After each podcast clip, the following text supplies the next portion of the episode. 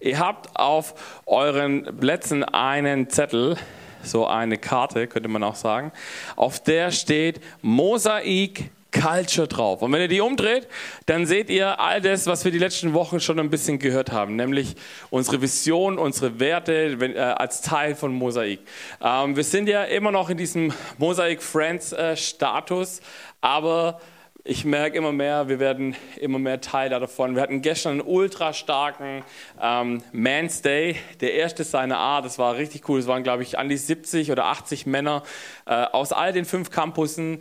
Äh, und wir haben zusammen Gott groß gemacht. Wir haben so einen richtigen Männer-Worship gehabt. So, das war irgendwie cool, auch so richtig männlich, so lauter, so tiefe Stimme und so. Nein, aber es war richtig, richtig gut. Ähm, Björn Lüttke, ein richtig krasser Mann. Äh, hat einfach richtig krasse ein richtig krasses Teaching rausgekommen. Zwei Stück, äh, die bald online kommen und ihr dürft sie euch auf jeden Fall anhören, weil sie sind ultra ermutigend, ob du jetzt ein Mann bist oder nicht, ist völlig egal. Inhaltlich sind sie ultra ermutigend. Und ich freue mich, dass ich heute über das Thema Mosaik Vision sprechen darf. Warum? Ich habe mich die letzten Wochen und Monate habe ich mich ultra viel damit beschäftigt, weil ist ja wichtig, dass wir wissen, wohin, wo es hingeht. Und wisst ihr, ich liebe an Mosaik allein schon den Namen. Ich weiß nicht, ob du dir so ein Mosaiksteinchen vorstellen kannst. So ein Mosaiksteinchen ist eigentlich einzeln betrachtet nicht, nichts Besonderes. Ich habe euch ein Bild mitgebracht. Das sieht eigentlich jetzt nicht besonders aus, oder? Der hat seine Ecken, der hat seine Kanten, der hat seine Macken, so wie du und ich auch. Wir alle haben unsere, unsere Kanten, unsere Macken, unsere Fehler. Wir sind, keiner von uns ist perfekt und es ist auch ultra gut, dass wir nicht perfekt sind. Warum? weil am Ende heißt es, auch auf der Homepage finde ich super diesen Satz, Mosaik, weil wir zusammen ein großes Bild ergeben, in dem jeder seinen Platz hat. Ich habe euch ein anderes Bild mitgebracht, wo man sieht, das sind so, man kann jetzt von Mosaikfliesen halten, was man möchte. Die einen finden es schön, es gibt sehr schöne, es gibt sehr hässliche, aber ich liebe es, weil wir als Mosaik Family ein, ein schönes Bild ergeben weil jeder mit seiner individuellen Art und mit seinen individuellen Gaben sich einbringt und einen Unterschied macht. Du kannst Dinge, die ich nicht kann, ich kann Dinge, die du vielleicht nicht kannst. Und deswegen brauchen wir einander. Und genau darum geht es heute. Und ähm, wir werden über Vision sprechen. Warum? Weil ich glaube, es war Bill Heibels, der gesagt hat, wenn wir nicht über Vision sprechen, wir vergessen im Schnitt alle 30 Tage, warum wir tun, was wir tun, wenn wir nicht drüber sprechen. Deswegen müssen wir viel, viel mehr über Vision sprechen noch, wie wir es bisher tun. Deswegen lade ich dich ein, nimm diese Karte nachher mit. Häng sie dir zu Hause auf und wenn du mal nicht mehr weißt, warum wir tun, was wir tun, was die Kultur ist, die wir leben wollen, dann guck dir diesen Zettel an und fang an, das nicht nur in der Kirche zu leben. Wisst ihr, die Kunst von einer guten Kirchenkultur und das ist für mich auch das, wie ich das immer schon gelebt habe, die Kultur meiner Kirche ist auch immer die Kultur meines Lebens gewesen. Und die Kulturpunkte habe ich immer auch versucht, in meinem Leben privat umzusetzen, damit, es, damit der Sven, der auf der Bühne steht, quasi auch derselbe Sven ist, der auch äh, zu Hause unterwegs ist. In den Sprüchen lesen wir folgenden Bibelvers. Wenn keine Offenbarung da ist, verwildert ein Volk. Aber wohl ihm, wenn es das Gesetz beachtet. Dieses Wort Offenbarung kann auch mit Vision übersetzt werden oder auch mit einem Ziel. Wenn wir nicht wissen, wo wir ankommen wollen oder sollen, dann werden wir uns sehr schwer tun, loszulaufen. Und jeder von uns hat ein Navi in der Hosentasche in der Zwischenzeit oder im Auto verbaut. Das Problem ist dann, das beste Navi dieses Planeten hilft dir nicht, wenn du keinen Zielort eingibst. Wenn du nicht sagst, da möchte ich ankommen dann wird kein Navi der Welt sagen, okay, fahr jetzt die Straße hier lang und fahr die Straße dort lang, weil es weiß ja nicht, wo es dich hinführen soll. Das Coole ist, wenn wir so ein Navi haben und wir dann ein Ziel eingegeben haben, dann können wir unterwegs auch mal falsch abbiegen. Was passiert, wenn wir falsch abbiegen mit einem Navi? Es wird die Route neu berechnen und uns am Ende trotzdem an diesen Zielort führen, wenn wir nicht zwischendurch aufgeben. Das ist der Key. Wenn wir anfangen, dass wir loslaufen, sagen, ich habe ein Ziel und ich werde erst aufhören, wenn ich das Ziel erreicht habe. Dann ist es egal, welche Abzweigungen wir nehmen, wie, wie viele Stunden und Kilometer Umweg wir fahren. Am Ende des Tages werden wir dort ankommen. Und ich liebe es, dass wir bei Mosaik vier solche Eckpfeiler haben, die uns helfen, wie auch so Leitplanken, immer so Etappenziele auch ein bisschen zu sehen. Und die wollen wir uns heute ein bisschen genauer anschauen. Der erste ist, Gott anbeten. Gott anbeten ist eigentlich einer meiner Lieblingswerte. Nein, natürlich habe ich keine Lieblingswerte, sind alle vier gut, aber Gott anbeten und da ist ein Zusatz dabei. Wenn ihr das lest auf dem Zettel, dann heißt es Gott anbeten durch den Gottesdienst. Gott anbeten durch den Gottesdienst. Und ich liebe es, dass wir das als Wert definiert haben. Dass wir sagen, es ist ein Wert von uns, dass wir Gott im Gottesdienst anbeten. Aber Gottesdienst ist nicht nur Sonntag. Gottesdienst ist nicht nur, wenn wir hier zusammenkommen, schöne Liedchen singen, ein bisschen Bibelgeschichte hören. Das ist nicht Gottesdienst. Gottesdienst ist in jedem Moment, wo ich atme, lebe ich Gottesdienst. Und wisst ihr, Paulus hat Folgendes geschrieben über Gottesdienst. In Römer 12, Vers 1 und 2 lesen wir, weil Gott so barmherzig ist, fordere ich euch nun auf, liebe Brüder, Klammer auf und Schwestern, euch mit eurem ganzen Leben Gott, für Gott einzusetzen. Es soll ein lebendiges und heiliges Opfer sein, ein Opfer, an dem Gott Freude hat. Das ist ein Gottesdienst, wie er sein soll. Ein lebendiges Opfer, unser ganzes Leben, jeder einzelne Lebensbereich. Wenn wir den für Gott einsetzen und sagen, hey Gott, gebrauch du mein Leben, gebrauch du meine Talente, gebrauch du meine Finanzen, gebrauch du meine Beziehungen, gebrauch du ähm, alles, was ich habe, alles, was ich bin, das ist ein Opfer, wo Gott sagt, das ist ein heiliges und lebendiges Opfer und das ist ein Opfer, das mir Freude macht. Das ist ein Gottesdienst, wie er sein soll. Und dann, geht und dann erklärt Paulus, was das bedeutet. Er geht im, im nächsten Vers, heißt, deshalb orientiert euch nicht am Verhalten und an den Gewohnheiten der Welt, sondern lasst euch von Gott durch Veränderung eurer Denkweise in neue Menschen verwandeln. Hey, wenn Jesus in unserem Leben der Chef ist, dann müssen andere Menschen das an unserem Leben erkennen können. Wenn er das nicht ist, müssen wir uns fragen, wie viel Chef ist Jesus in unserem Leben? Und wie viel Kontrolle will ich selber noch haben? Oder wo ich denke, okay, Gott, ich weiß es besser, wie du es weißt. Und deswegen fange ich an, dir zu sagen, da darfst du mit reinreden und da darfst du nicht mit reinreden. Dann werdet ihr wissen, was Gott von euch will. Es ist das, was gut ist und ihn freut und seinem Willen vollkommen entspricht. Woher wissen wir, was Gottes Wille ist? Indem wir anfangen, die Bibel zu lesen, indem wir im Gebet Gott fragen, was, ist, was hast du heute für mich vor? Nicht, was hast du irgendwann für mich geplant, sondern was hast du heute konkret für mich vor? Wen sollte ich kontaktieren? Wen sollte ich anrufen? Wen sollte ich, sollte ich irgendwas Gutes tun? Und wisst ihr, Gott hat einen Plan für seine Kinder und er will, und das gehört zu seinem Plan dazu, dass wir verändert in dieser Welt unterwegs sind. Dass Menschen, die mit uns in Kontakt kommen, merken, bei uns ist was anders. Warum? Weil wir mit Jesus unterwegs sind.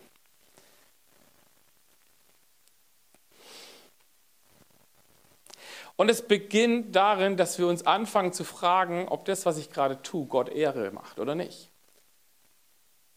Wenn Menschen auf mein Leben schauen, dann wünsche ich mir, dass sie am Ende des Tages Jesus da drin erkennen und nicht irgendwas anderes. Und wir können uns das fragen, bei allem, was wir tun, jede Entscheidung, die wir treffen, gibt sie Gott Ehre oder nicht? Und wir werden relativ schnell herausfinden, ja oder nein. Wenn, es, wenn, wenn die Antwort Nein lautet, dann triff eine andere Entscheidung.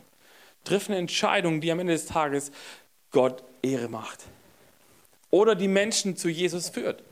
Wo du sagst, okay, ich kann jetzt eine Entscheidung treffen, ich kann für jemanden da sein, ich kann ihm zuhören, kann ähm, irgendwie Zeit mit dieser Person verbringen und am Ende vielleicht für die Person auch noch beten, wenn es sich ergibt. Oder ich kann halt sagen, nee, ich habe keine Zeit und auch keine Lust eigentlich darauf.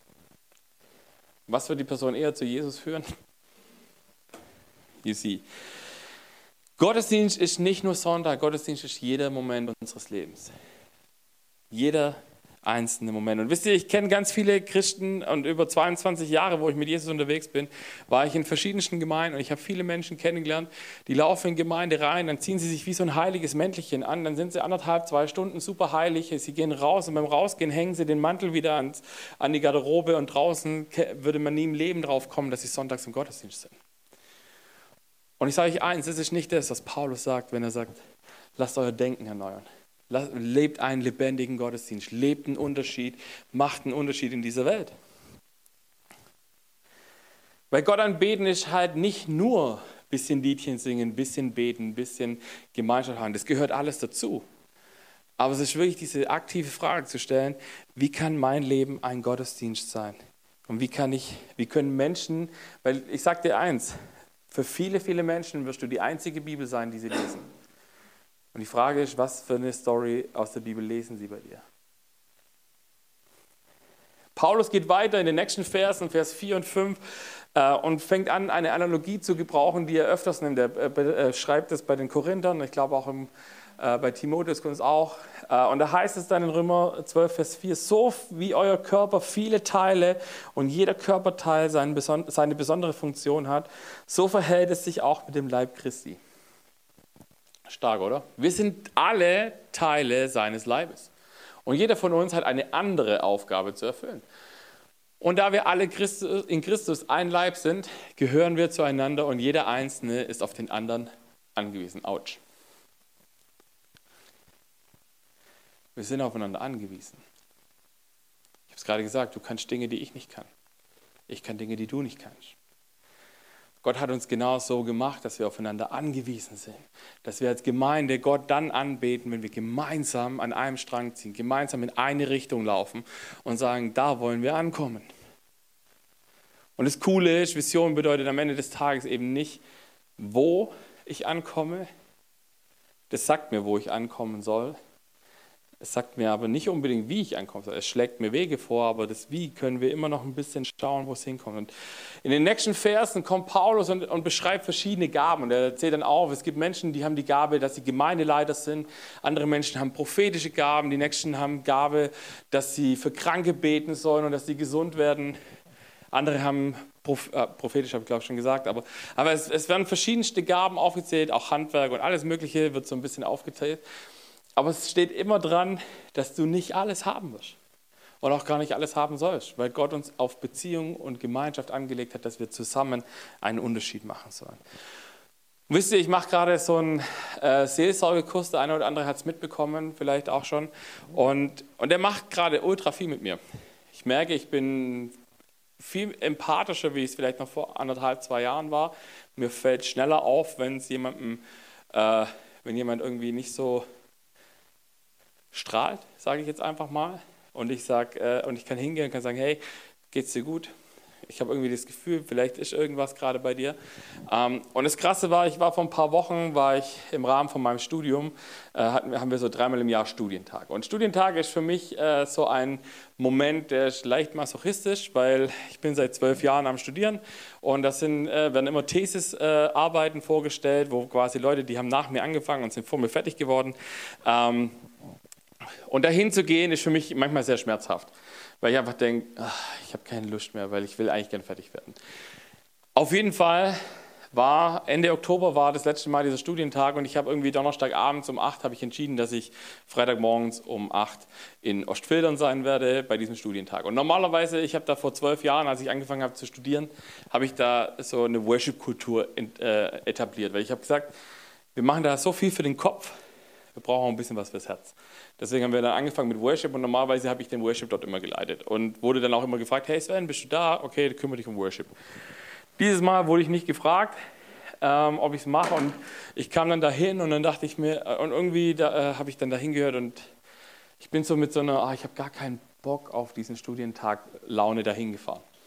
Ähm, wenn ich so eine Laune habe, dann bin ich super kritisch. Dann sitze ich da drin und dann fällt mir auf, ah, die Gitarre ist verstimmt, oh, das war falsch gesungen, ah, irgendwie kommt kein Flow. Und ich war, es war so ein Moment, wo ich, wo ich mich wirklich bewusst entscheiden musste, ich möchte Gott jetzt anbeten, um ihm zu begegnen.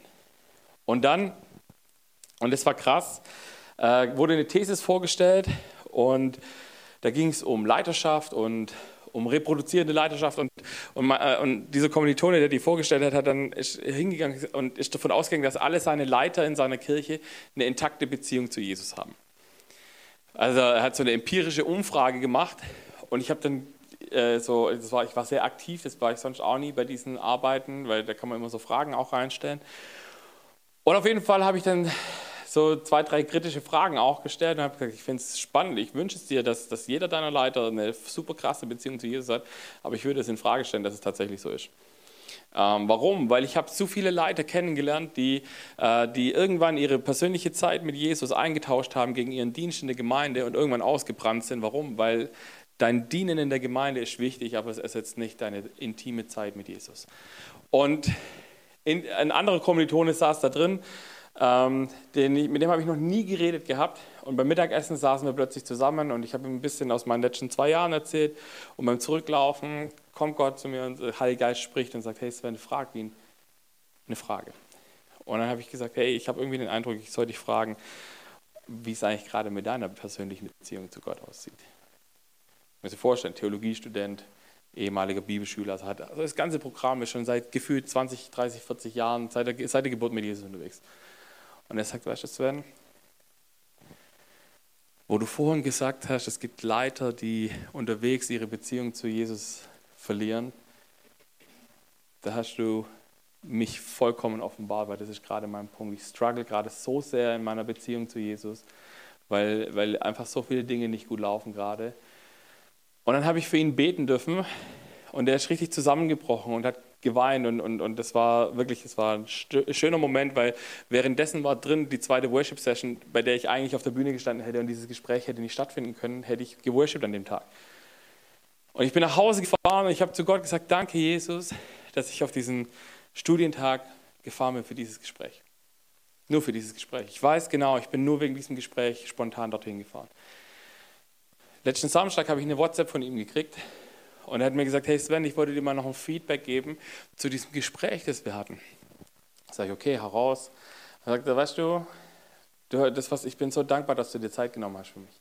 Ich bin dir so dankbar, dass du für mich gebetet hast und ich danke dir, weil das war der Durchbruch, den ich gebraucht habe, weil ich jetzt wieder, ich konnte durch dieses Gebet und durch dieses Gespräch mit dir wieder näher ans, ans Gottes Vaterherz rutschen und, oder nicht rutschen, sondern kommen und und er hat gesagt, es, es, ist so viel Heil geworden in ihm in diesem Moment.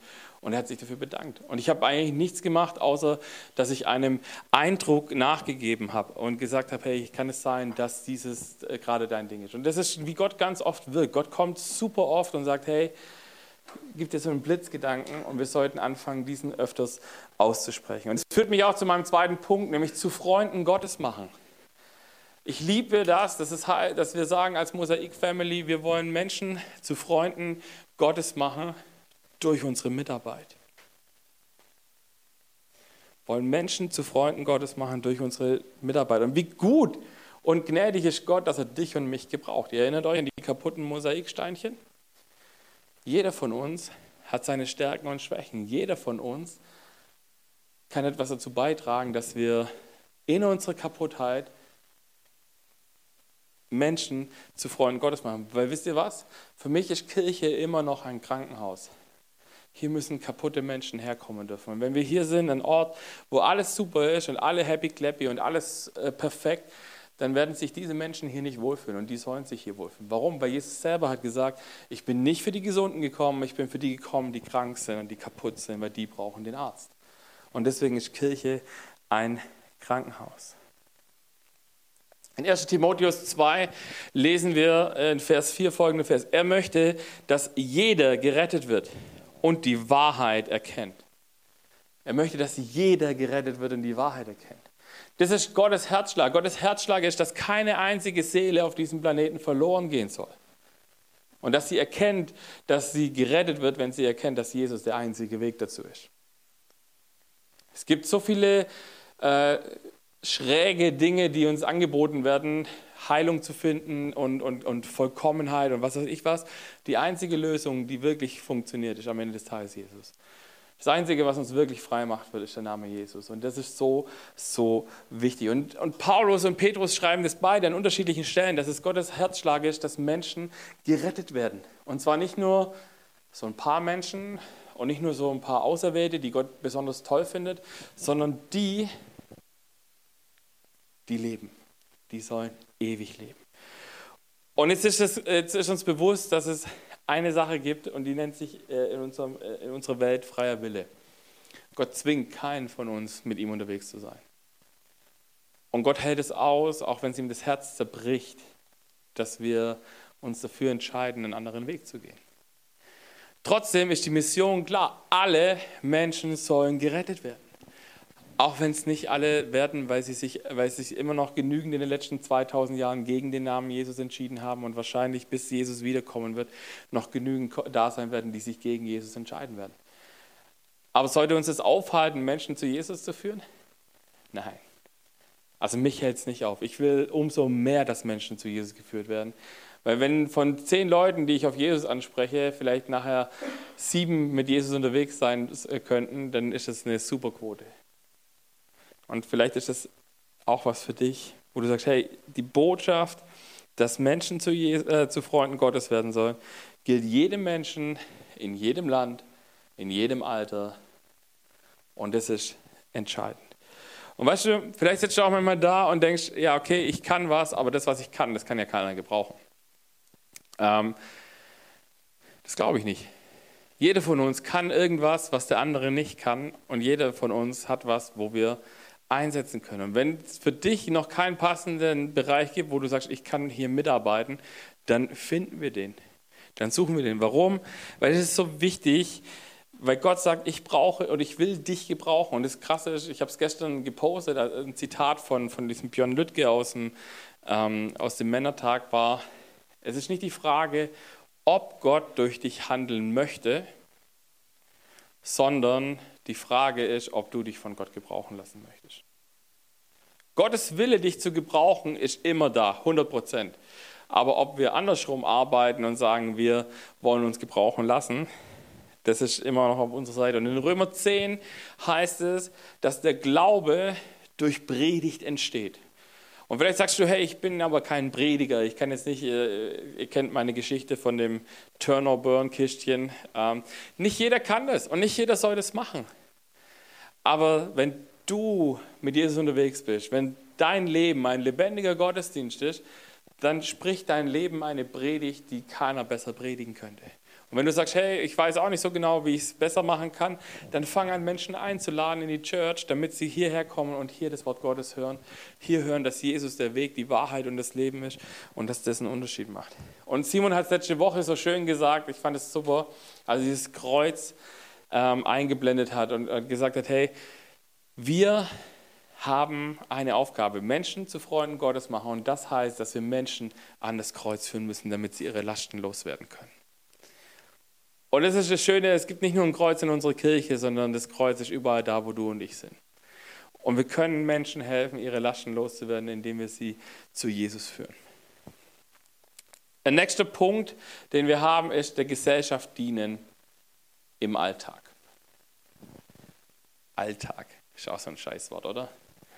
Warum? Ich, ich verbinde mit Alltag Routine und und die läuft irgendwann so nebenher. Wenn wir in unsere Beziehungen schauen, dann ist Alltag in unseren Beziehungen ist oft, dass wir anfangen, irgendwann nebeneinander herzuleben und nicht mehr aktiv das Wohl des anderen zu suchen. Und ich glaube aber zutiefst, dass wir als Christen absolut dafür berufen sind, dass wir einen Unterschied in unserer Gesellschaft machen, jeden Tag, wo wir atmen. Und wisst ihr, das ist der Grund, warum ich gesagt habe, ich möchte, sobald draußen dieser Garten ready ist, dass da dieses, dieses Klettergerüst hinkommt. Klar, wir haben noch keinen Euro dafür eingenommen, dass wir das äh, hätten äh, können aufbauen, aber, aber egal, wir werden das eines Tages haben. Warum? Weil wir wollen der Gesellschaft dienen, wir wollen dieses Familiencafé haben. Wir wollen einen Ort haben, wo Menschen, die Jesus kennen und auch nicht kennen, hierher kommen können und ihre Kinder können hier toben und spielen und machen und die Eltern können einen Kaffee trinken und wir können, wenn es ein paar Leute gibt, die sagen, hey, ich habe das auf dem Herzen, wir können das machen und können für die da sein und können diesen, ich sage mal liebevoll, diesen Barkeeper-Move machen und können da sitzen und können die Theke abwischen, können ein Glas polieren und können sagen, hey, wie geht's dir eigentlich? Was ist gerade in deinem Leben los? Erzähl mal. Warum unsere Gesellschaft ist so individualistisch geworden und so einsam in der Menge, dass es zu wenige Menschen gibt, die sagen, erzähl einfach mal. Und die dann zuhören. Und die dann sagen, krass, habe gerade gar keine Antwort darauf, dir zu helfen, aber ich kenne einen, der sie hat.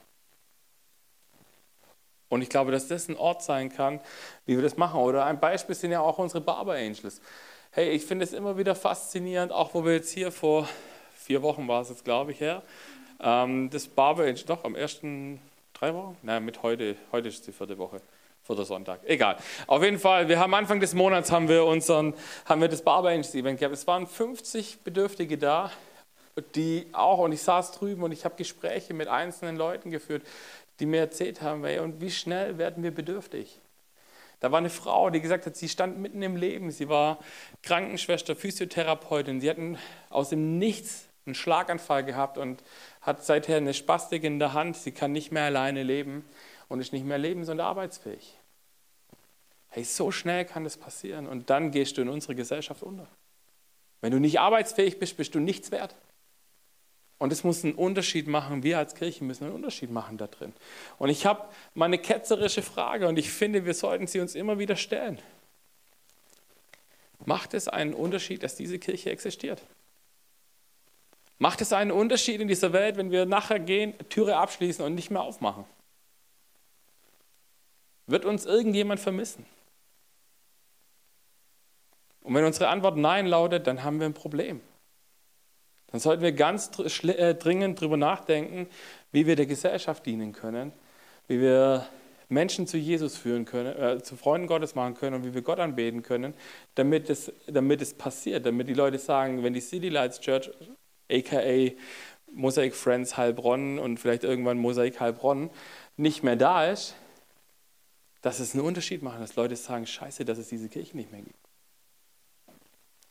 In Galater 9, äh, 6, Vers 9 heißt es, deshalb werdet nicht müde zu tun, was gut ist. Lasst euch nicht entmutigen und gebt nie auf, denn zur gegebenen Zeit werden wir auch den entsprechenden Segen ernten.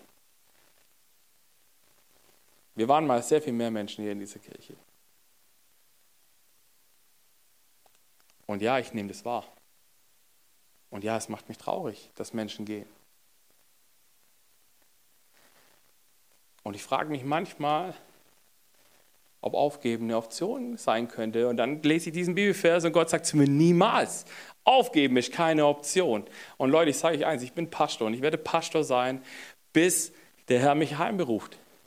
Und wenn hier nur noch drei Leute sitzen, es ist mir egal, ich werde Kirche bauen bis zu dem Tag, wo Gott mich abberuft. Warum? Weil genau darum geht es. Aufgeben ist keine Option. Und die Bibel kennt die Gesetzmäßigkeit von Saat und Ernte. Was wir sehen, das werden wir ernten. Und manchmal die guten Dinge lassen oft auf sich warten, bis sie kommen. Und wenn sie kommen, dann knallen sie aber durch die Decke. Ich bin davon überzeugt, dass wenn Gott möchte und wenn wir sagen, hey, wir beten Gott an, in unserem Gottesdienst. Wir machen Menschen zu Freunden Gottes durch unsere Mitarbeit, durch unsere Verbindlichkeit, durch das, wer wir sind mit dem, was wir haben, dass Gott nächste Woche schnippen kann und hier 200 Leute sitzen könnten. Die haben zwar keinen Platz hier drin, aber die könnten da sein. Das ist meine tiefe Überzeugung. Glaubt ihr das auch? Amen. Glauben wir das? Wir müssen anfangen, das zu glauben. Weil es heißt, lasst uns jede Gelegenheit nutzen, allen Menschen Gutes zu tun. Und Leute, alle Menschen heißt alle Menschen.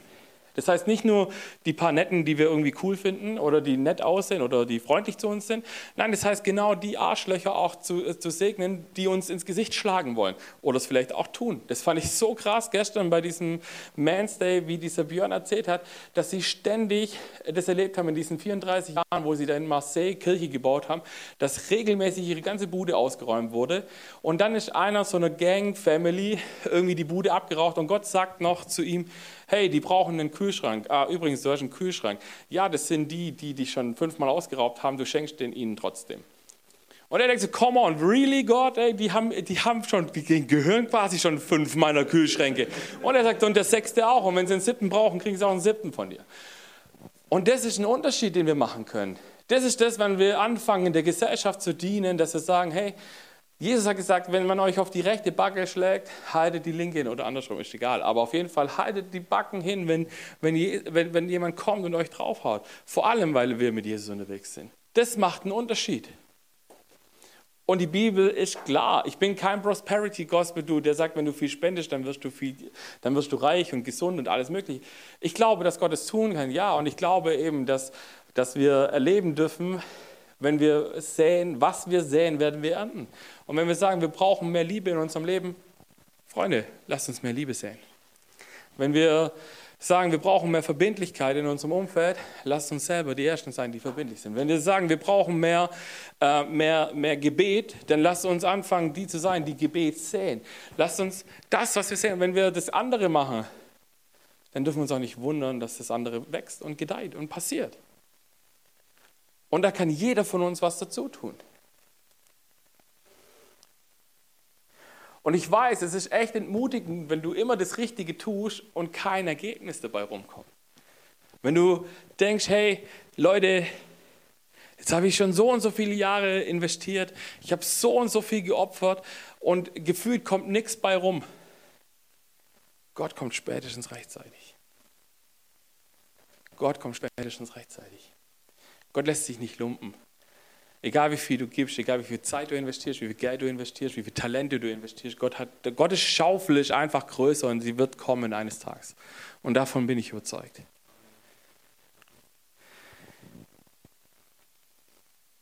Und der letzte Punkt heißt Leben teilen. Leben teilen in Kleingruppen. Wir könnten jetzt diskutieren, vielleicht was eine Kleingruppe ist, ob das jetzt nur unsere bekannten Hauskreise sind. Ihr wisst, in dieser Kirche gibt es ein, ein, ein Sprichwort, das heißt, zwei sind ein Date, drei sind eine Gruppe. Wenn du keine Kleingruppe hast, dann such dir zwei weitere Menschen und fang an, eine Kleingruppe mit ihnen zu machen. Wenn du nicht weißt, was du ähm, und vor allem, das ist ganz wichtig, je größer unsere Gemeinde werden sollte, desto wichtiger sind die Kleingruppen. Warum? Weil jeder von uns hat nur 24 Stunden am Tag. Auch ich, auch wenn ich manchmal gern viel mehr Zeit hätte. Wisst ihr, wenn es nach mir gehen würde, ich habe letzte Woche mit jemandem ein Gespräch gehabt, wo ich gesagt habe, ich würde so viel gerne, gerne meine Zeit investieren in einzelne Gespräche und in noch mehr persönliches Eins zu Eins und merke aber, meine Zeit ist zu knapp dafür und ich, ich schaffe es nicht. Weil ich auch oft mit so viel unnötigem Orgakram äh, beschäftigt bin und manchmal nicht so genau weiß, wie kriege ich das alles unter einen Hut. Und dann merke ich ganz oft, ist dieses Eins zu Eins, ist das, was nachher fehlt und was nachher irgendwie untergeht. Und, und deswegen sind Kleingruppen so wichtig. Warum? Kleingruppe ist entscheidend aus dem Grund, es ist deine geistliche Familie. Wenn es dir nicht gut geht, ist das der Ort, die das als erstes wissen. Wenn du ins Krankenhaus musst, dann sind es die Leute, die nach dir als erstes schauen, die nach dir gucken. Je größer die Gemeinde wird, desto wichtiger ist dieser Punkt. Und ich, meine, ich war mal auf einer Konferenz und da hat der, der Pastor erzählt, wie sie Kleingruppen leben und dass sie genau das leben, dass sie sagen, jede Kleingruppe ist eine kleine Familie. Und dann er, war er zu Hause und er hat eine E-Mail bekommen, dass äh, äh, Gemeindeglied XY war im Krankenhaus. Und er dachte sich, oh, ich bin ein guter Pastor, ich habe gerade mal eine Stündchen Zeit. Ich fahre jetzt ins Krankenhaus und ich besuche die. Und auf dem Weg dahin, er läuft ins Krankenhaus rein und auf dem Weg dahin trifft er zwei Leute aus der kleinen Gruppe von dieser Person. Und, und die Leute aus der kleinen Gruppe sagen zu ihm, Herr Pastor, was machst du eigentlich hier? Er sagt, ja, ich bin ein guter Pastor, ich muss doch nach meinen Schäfchen gucken, der ist jetzt eins im Krankenhaus, da muss ich doch hingehen und beten und über den Kopf streicheln und keine Ahnung was machen. Also ja, haben wir alles schon gemacht. Wir haben schon gebetet, wir haben schon zugehört. Du kannst eigentlich auch wieder nach Hause gehen und eine Predigt schreiben, wo dir am Sonntag eh keiner zuhört. Ähm, und gut, dass ihr zuhört. Ähm, er ist dann trotzdem zu dieser Person gegangen und hat Zeit mit dieser Person verbracht und die hat sich auch gefreut. Aber sie hat gesagt, hey, voll cool, aber meine Kleingruppe hat nach meiner Familie geguckt. Die haben Essen gekocht, die haben, äh, die haben meine Kinder vom Kindergarten oder was auch immer von der Schule abgeholt. Die haben sich um Sachen gekümmert, die du gar nicht als einzelne Person stemmen kannst. Deswegen ist Kleingruppe wichtig. Deswegen habe ich den Wunsch, dass jeder von uns Teil einer Kleingruppe ist und nicht nur auf dem Papier, sondern dann auch sagt, hey, Kleingruppe hat bei mir obere Priorität. Dass wir nicht fragen müssen, findet Kleingruppe statt, sondern ich sage, okay, ich bin heute, heute mal nicht da. Oder irgendwie so in der Art. Dass wir sagen, hey, Kleingruppe ist nicht, wenn ich nichts Besseres zu tun habe und die Optionen nicht gut sind, dann gehe ich dahin, sondern Kleingruppe ist Teil meiner Familie, Teil meines, meiner Woche mit Jesus, die ich zwingend brauche. Und wir sind gerade dabei, ähm, ein neues Konzept von Kleingruppe so ein bisschen zu, ent, äh, zu entwickeln. Weil ich einfach merke, wir haben gerade nicht die Kapazität, dass wir 15 Kleingruppen gründen können, obwohl ich das gerne machen würde, damit wir allen Bedürfnissen äh, gerecht werden. Aber ich bin gerade an der Idee dran, dass wir Kleingruppe hier zusammen starten mit so einer Art Plenum, zusammen worshipen und dann in Dreier-, Vierer-Gruppen, wie auch immer, wie viele wir sind, gehen und dann Themen vertiefen können. Dass wir kleine Gruppen haben, die in die gleiche Richtung gehen. Ähm, und ich lade dich ein, dass du sagst, hey, wenn ich, Kleingruppe, wenn ich keine Kleingruppe habe, lass uns wieder neu durchstarten mit Kleingruppen. Warum? Sie sind lebenswichtig. Der Gottesdienst und Kleingruppe sind die beiden Standbeine, auf denen Kirche fußt.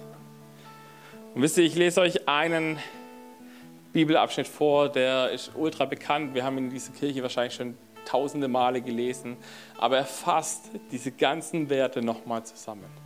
Und das ist Apostelgeschichte 2 ab Vers 42.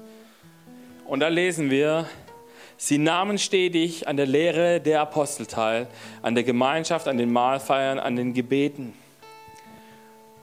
Das ist Gott anbeten im Gottesdienst. Wenn wir Gebetsabend haben, dass wir sagen, hey, und wir nehmen uns Zeit dafür. Wir schneiden uns die Zeit raus. Wisst ihr was? Ich habe das erlebt. Wenn Zeiten, wo ich gesagt habe, ich opfer sie meinem Gott, die wurden mir in anderen Bereichen, wurden die mir geschenkt ohne Ende, wo Sachen, die ich zu tun hatte, plötzlich mir von der Hand liefen, wo ich dachte, krass, ich wusste gar nicht, dass ich so schnell, keine Ahnung, was erledigen kann, wo ich sonst eigentlich viel länger brauche. Eine tiefe Ehrfurcht erfasste alle und die Apostel vollbrachten viele Zeichen und Wunder. Wichtig, Apostel heißt nicht Pastor. Es ist die Gemeinschaft. Es ist diese Frage, bist du hier im Gottesdienst und hast du die Erwartung, dass Gott heute ein Wunder tun kann? Oder kommst du in den Gottesdienst und sagst, ich komme halt her, weil als Christ muss ich es machen, heilige To-Do-Liste, Kreuzchen dran, ich habe nichts Besseres zu tun. Leute, wir müssen wieder neu lernen, eine Erwartungshaltung Gott gegenüber zu haben. Gott sagt, ihr habt nicht, weil ihr nicht bittet. Und ich will eine Kirche erleben, die sich ausstreckt nach Zeichen und Wundern die kommt und sagt, ich, ich, ich bin mit der Erwartung da, dass mein Gott Wunder tut. Amen. Amen, sehr gut. Schön, dass wir da einig sind. Alle Gläubigen kamen regelmäßig zusammen und teilten alles miteinander, was sie besaßen. Sie verkauften ihren Besitz und teilten den Erlös mit allen, die bedürftig waren. Wir haben diese Werte, sie stehen auf eurem Zettel drauf. Exzellenz und Großzügigkeit.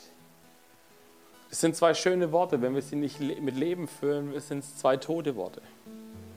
Exzellenz und Großzügigkeit. Wir wollen das Beste, was wir können, geben und wir wollen Menschen segnen, denen es vielleicht nicht so gut geht. Und wisst ihr, ich liebe das Barber Angels Ding. Warum? Weil es mir immer wieder vor Augen führt, wie gut es mir eigentlich geht. Wenn ich mir überlege, ich, wenn, ich ne, wenn ich einen Haarschnitt brauche, dann mache ich einen Friseurtermin und zahle 20 Ocken und habe einen neuen Haarschnitt und sehe ein bisschen besser aus nachher. Und es gibt Menschen, die das nicht, nicht können. Hey, frag dich, wie kannst du der Gesellschaft dienen, wenn du morgen, keine Ahnung, wenn du morgen zu Starbucks gehst und hinter dir jemand ist und sagt, hey, ich lade dich ein, ob die Person jetzt bedürftig ist oder nicht, kann, egal. Frag dich, ich sage, hey, ich würde dich gerne einladen und wenn die Person fragt, warum, dann sagt, weil mein Gott großzügig ist und weil ich es gerne dir schenken möchte. Ich kann euch versprechen, da kommen Dinge zusammen. Gemeinsam beteten sie täglich im Tempel zu Gott, trafen sich zur Mahlfeier in den Häusern und nahmen gemeinsam die Mahlzeiten ein, bei denen es fröhlich zuging und großzügig. Ich lieb's. Leute, ich will eine Kirche, in der wir fröhlich sind. Nicht so ein aufgesetztes, alles ist immer cool und yeah, happy clappy und in meinem Leben gibt es keine Probleme. Nein, ein ehrliches, ich freue mich daran, meinem Gott zu begegnen. Ich freue mich daran, in seine Herrlichkeit einzutauchen, gerade dann, wenn ich in den Tälern bin. Weil es ist easy, Gott zu, anzubeten und zu preisen, wenn wir auf dem Gipfel stehen und alles gerade cool läuft. Immer dann, wenn wir durchs Tal des Todes gehen, dann ist es geil, wenn wir anfangen, Gott zu, anzubeten und zu loben und zu preisen und zu sagen, egal wie schlimm es gerade um mich aussieht, ich liebe meinen Gott und ich weiß, dass er am Ende wird das gut machen. Habe ich einen Plan, wo es hingeht? Nein. Ich, äh, äh, Kenne ich die Richtung gerade? Nein. Bin ich falsch abgebogen? Mehr als einmal. Werde ich ans Ziel ankommen? Ja, weil ich weiterlaufe.